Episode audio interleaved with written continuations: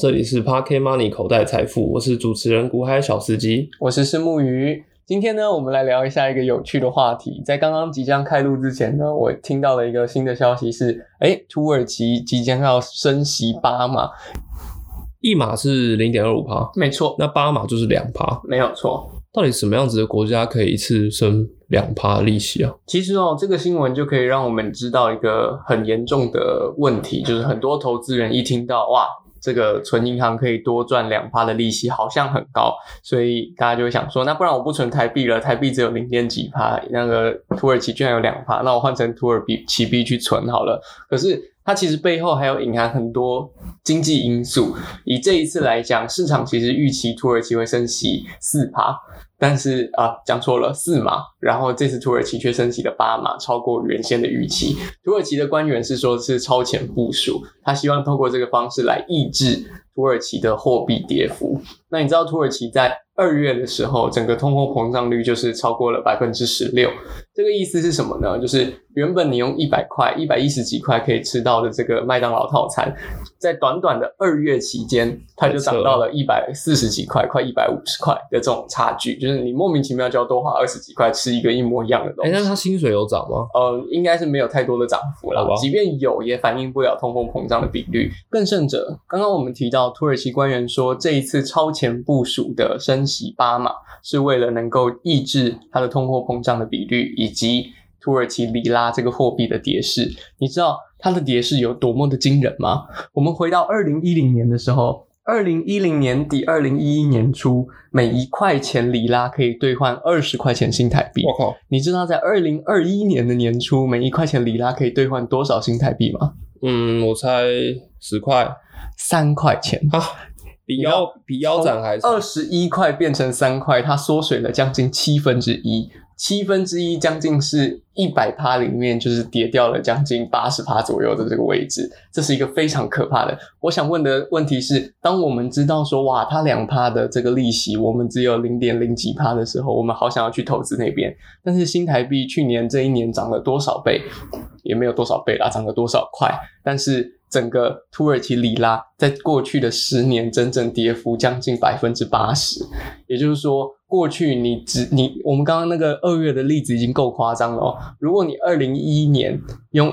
一百块钱买一个大麦克。你现在可能要用七百块钱才买得到一个大麦克，那你就算一年有两个百分比的涨幅的利率，有什么样子的帮助呢？完全没有任何帮助啊！一一根薯条的。所以这就告诉我们，我们其实在选择很多金融工具的时候，我们必须要去了解这个工具看起来有高利率的时候，背后隐含了什么样子的风险，跟背后还有哪一些变数，比如说。最近有很多人开始研究虚拟货币，但是虚拟货币的背后其实有很大的变因，是比起一般的金融市场来的更复杂的。比如说，像是它二十四小时的交易机制，比如说它有许多小型的货币的这种发行单位其实是匿名的，或者是你追溯不到的。比如说它没有涨跌幅限制，所以它有可能突然间很高，突然间很低。这个就是我们需要在做每一种不同的金融投资之前先做的功课，不然我们可能会得不偿失。可是，哎呀，做功课就要花时间啊！啊，花时间，我搞不好这段时间就赚不到了。天下没有白吃的午餐，哈！我们在追寻的是一种能够相对而言简单，但仍然需要努力的过程。我们不需要像巴菲特一样，每天做十二个小时钻研财报，看每一个数字，然后研究它到底要出手哪一只，不出手哪一只。但是起码。如果我们想要赚取比超过一半以上的人，比平均而言更好一点点的报酬率，更好一点点的理财计划，我们一定是每周要拨个一两个小时或一些时间出来，为我们自己的财富做更详细的研究跟制定行动策略的。那私募语都会准备研究一些什么？我会研究各式各样的东西哦，比如说我会研究，在这个全联发布了这个卫生纸的广告之后，比特币还会不会继续涨？哈哦。这其实是个很有趣的事情啊！他你想想这个，想想那个，想想两百块的台积电你没有买到，想想比特币已经涨到这个状况了，你没有买到，所以去买特价的卫生纸吧。哦，这个广告会打动一些人，然后觉得哇，这广告怎么这么有趣？但如果你是一个有投资脑袋的人，有理财想法的人，有财富自由梦想的人，你应该要去想，那到这个位置了，比特币、虚拟货币、台积电接下来会怎么走？今天的走势看起来是跌的了。到这个位置了，接下来还有哪一些会是你三年五年后被全年拿来做广告说，想想三年五年前你没有买到的这个东西？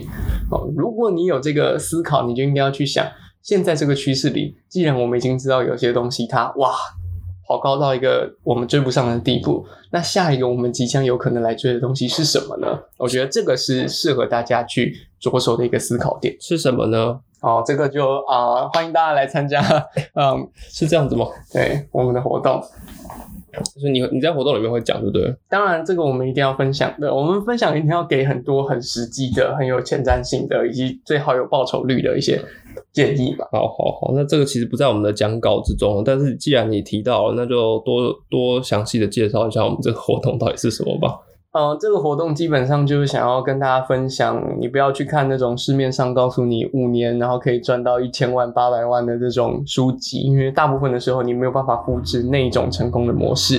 但是我相信每一个人呢，日常都可以在既有的薪资或者是生活条件里面找到适合的，相对而言更容易的，每一天只需要花出花每一天或每一个月只需要花一点努力就可以完成的开源的、节流的、投资的、理财的计划。那我觉得这个东西是最适合大多数这个时代的人去使用的方式。听说我们活动的名字很瞎趴，我们活动名字叫做《华尔街的朱慧飞》啊。为什么取这个名字呢？因为大家都听过《华尔街之狼》这部电影，但是你要知道，《华尔街之狼》呢，事实上是一群透过诈骗啊，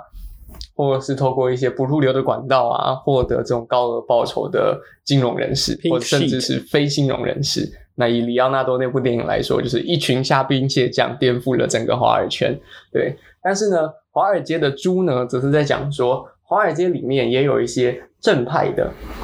那猪是比较正派的动物，嗯，也不是这么讲。我的意思是说，比较正派的、比较安分守己的、的比较传统的、哦比较有道德的这些投资人，他们虽然步伐会比较慢，他们不会透过短线消息或内线交易来获得高额的利润，也不会透过私底下操盘来获得一些呃可能没那么游走在比较游走在法律边缘的一些获益啦。但是他们呢，能够在追到这笔风的时候，也能够起飞啊！这个叫做华尔街的朱会飞。我们要追求的不是最前面那一群哦，撕心裂肺的往前冲，然后追求高额获益，但是也承担高额风险。最终这一群人十有八九都被关了。如果你去调查华尔街最有名的一些投资人，你们会发现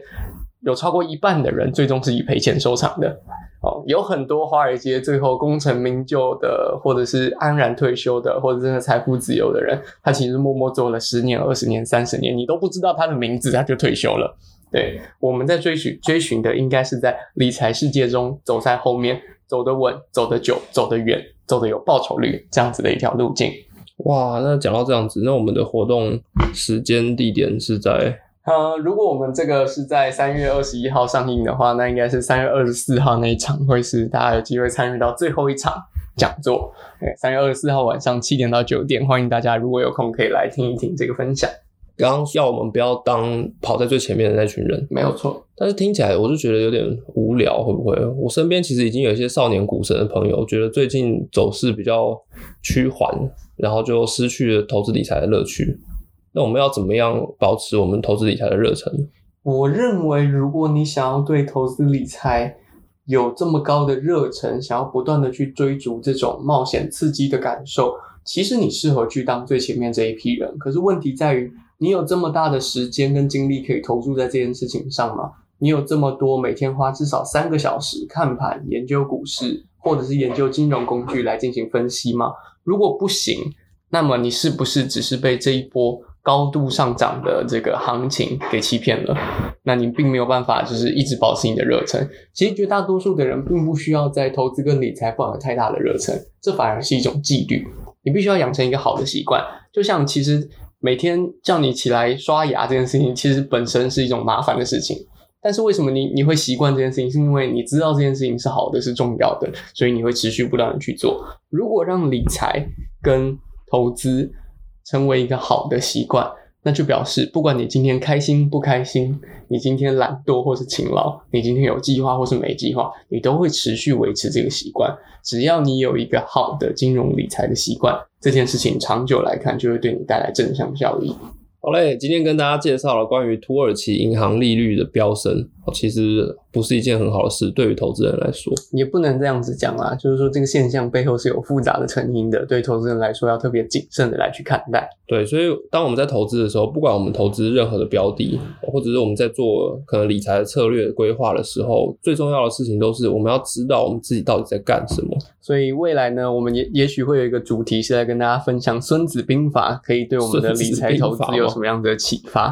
哦，我以为你会说我们那个活动会会讲到这个。我们那个活动也许在 Q&A 的时候会讲一下这个主题。好，好，那如果说接下来大家你们关于有关于啊投资或者是理财有相关的问题，都可以到我们的粉丝专业留言发问，或者是说一些心理建设层面的，我们也很乐意回答。OK，那以上呢就是我们今天的内容，谢谢大家，谢谢大家，拜拜。